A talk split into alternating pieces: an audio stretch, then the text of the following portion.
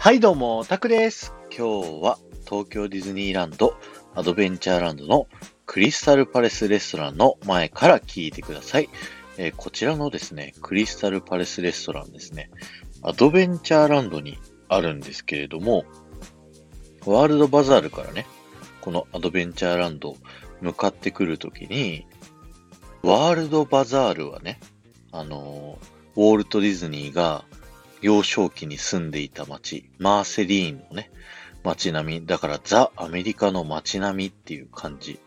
に対して、アドベンチャーランドはね、もうジャングル、トロピカル、冒険みたいな、そんな感じじゃないですか。で、このエリア、隣り合ってるテーマランドなんですけど、このね、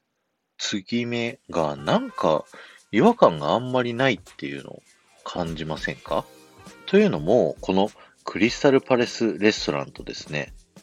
クリスタルパレス向かって左に向かって壁沿いの方にね、歩いていくとあるザ・ガゼーボというね、この2つのレストランが鍵になっております。こちらの2つのレストランはですね、アドベンチャーランドに位置しているんですけど、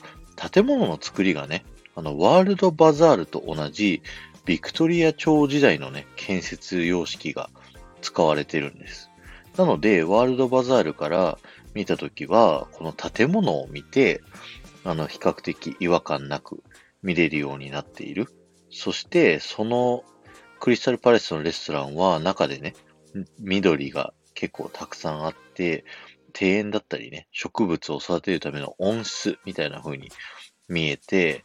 でね、ザ・ガゼーボの方は、もう、なんて言うんだろう、庭園か公園のような、もう休憩所みたいな感じのね、風に見えるので、こちらの2つのレストランは、ワールドバザールの建物の要素と、緑豊かなアドベンチャーランドの両方の要素を持っているので、2つのね、テーマランドを自然とつなぐ役割を担っているんですね。今日は終わりです。ありがとうございました。え4万再生を目指しています。この放送が面白いと思った方は、ぜひ、ハッシュタグディズニー副音声をタップしていただいて、他の副音声も聞いてみてくださいね。そして、前回の配信から今回の配信まででコメントいただけた方のお名前をお呼びしたいと思います。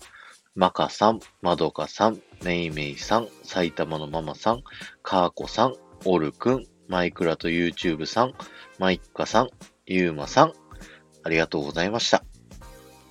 クリスタルパレスレストランはね、昔キャラクターブレックファーストっていうサービスをやっててね、そのサービスやってた時は、めちゃくちゃね、家族で行ってたんで、子供の時ね、通ってました。えっと、最初の頃は、ミッキーフレンズがいた気がしたんですけど、途中からね、プーさんの